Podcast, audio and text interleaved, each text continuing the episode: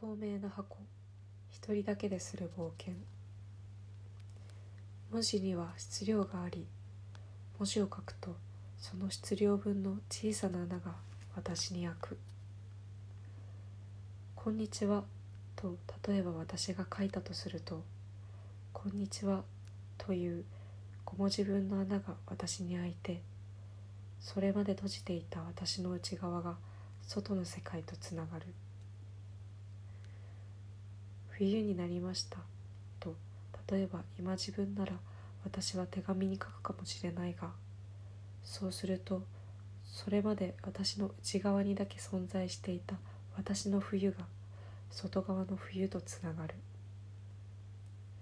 書くことは自分を少しだけこぼすことだ。文字の開けた小さな穴から「曇り空です」ともしそれが手紙なら私は続けて書くだろう。風が強く今朝ゴミを出した時ゴミ容器の蓋が飛んでいってしまうのではないかと心配でした。と書くかもしれないし。そうなれば我が家のゴミ容器にシオナという名前がついていることやそれが30年近く前にイギリスで出会った女性に由来する名前であること。当時彼女がボーイフレンドへのクリスマスプレゼントとしてアヒル型のバスタブの線を買ったことにも言及せざるを得ないかもしれず。あるいはまた私はさっき遅い朝食としてわかめをごま油で炒めたものを食べました。と書くかもしれない。本当はその他にオレンジ1個と蜂蜜入りのヨーグルトも食べたのだが全部書くよりわかめだけ書いた方が冬の台所の気配が伝わるだろうがいずれにしても相手がその手紙を読むのは今日ではないわけで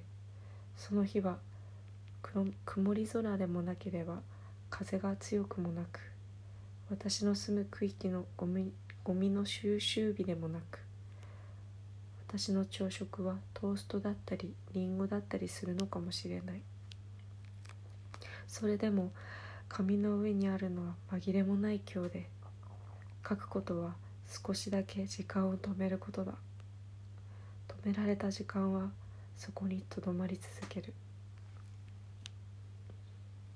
手紙でも小説でも文章を書くとき私は自分の頭が透明な箱になっているように思う。そこは言葉がなければ空っぽなどだが冬と書けばちまち雪景色になりわかめと書けばたちまちみずみずしい半透明の緑色の海藻でいっぱいになる。だから文字の開ける穴が必要で日々箱に去来するたくさんのものを多分人は昔から文字を通して外側とつなげてきたのだろう。